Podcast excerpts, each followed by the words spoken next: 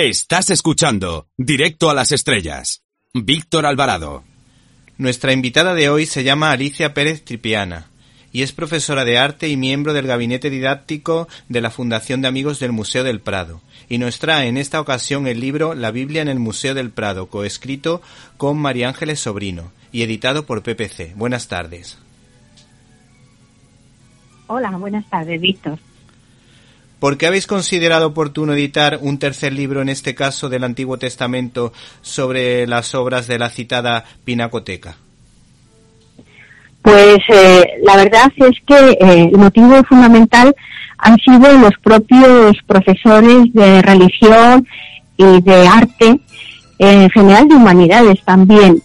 Ellos tenían mucho interés que después de nuestros dos primeros libros sobre Jesús y María, es decir, el Nuevo Testamento, hiciéramos un tercer libro sobre personajes del Antiguo Testamento, porque eh, en el mundo eh, visual, audiovisual de hoy en día es absolutamente fundamental para ellos contar con imágenes y a través de las imágenes, de la imagen dar a conocer a los a los chicos eh, los personajes del Antiguo Testamento. Así que ese fue uno de los motivos principales. El libro me ha parecido muy didáctico. ¿De qué partes consta la descripción de cada una de las obras de arte? Pues el libro sigue un poco em, el mismo esquema que los libros anteriores, es decir, eh, la imagen es la gran protagonista.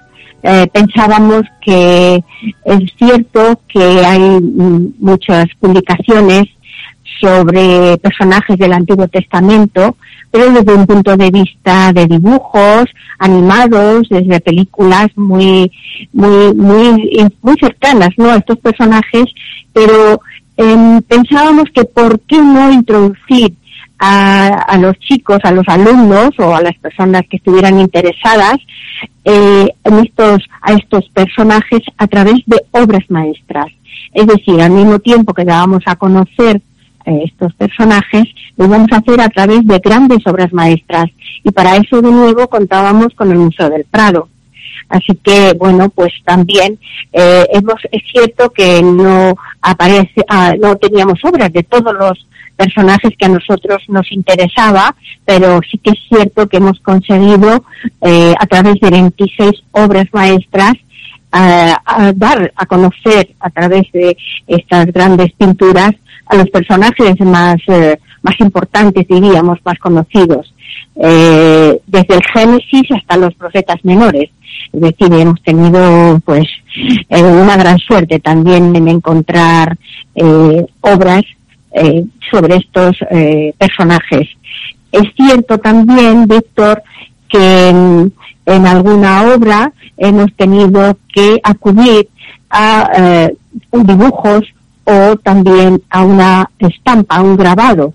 Pero eso era también muy importante para dar a conocer la riqueza del Museo del Prado, no solamente desde un punto de vista pictórico, sino también para cuando nosotros eh, damos nuestras, eh, nuestras conferencias, hablar a los profesores de otras técnicas diferentes de la pintura al óleo, como es pues la estampación, el grabado o también los dibujos.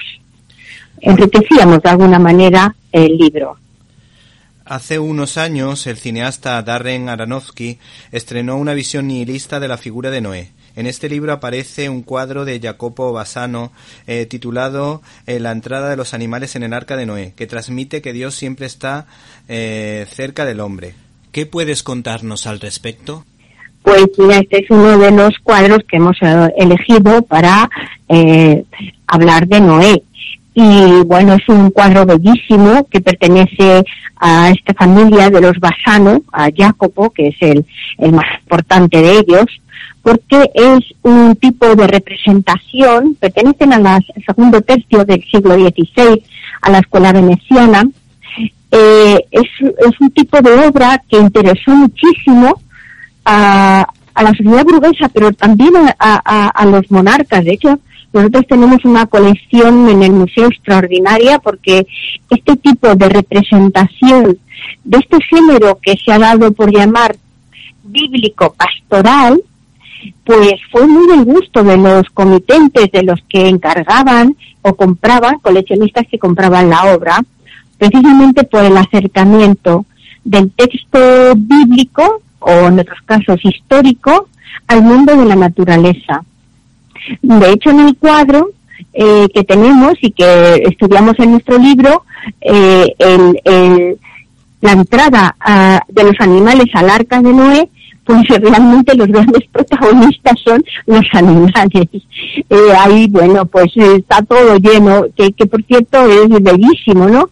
Y bueno, también tenemos naturalmente a la figura de, de Noé, que no atiende tanto a lo que está ocurriendo, son su mujer y sus hijos, ¿no? Sen, Cam y Jafet los que están haciendo que los animales vayan entrando, sino que vemos a la figura de Noé rodeada de animales y que están viendo allí al fondo de un paisaje bellísimo, en donde vemos como en el horizonte una luz, una luz extraordinaria. Bueno, se habla también de esa técnica de la escuela veneciana donde la luz y el color son los grandes protagonistas. Pero en este caso hay algo más, como en todos estos cuadros de tema bíblico, hay un contenido y ese contenido es esa mirada de Noé hacia ese, esas montañas que empiezan como con una luz radiante ¿eh? a transmitir esa presencia de Dios. Noé es el hombre justo no es ese hombre que eh, por el que Dios ha decidido salvar a la humanidad. Eh, una alianza, esa alianza que, eh, que, como todos sabemos, está representada por el arco iris, ¿no? Así que mm, es realmente no solamente la belleza plástica, sino también esos contenidos. ¿Te está gustando este episodio? Hazte fan desde el botón Apoyar del podcast de Nivos. Elige tu aportación y podrás escuchar este y el resto de sus episodios extra. Además, ayudarás a su productor a seguir creando contenido con la misma pasión y dedicación.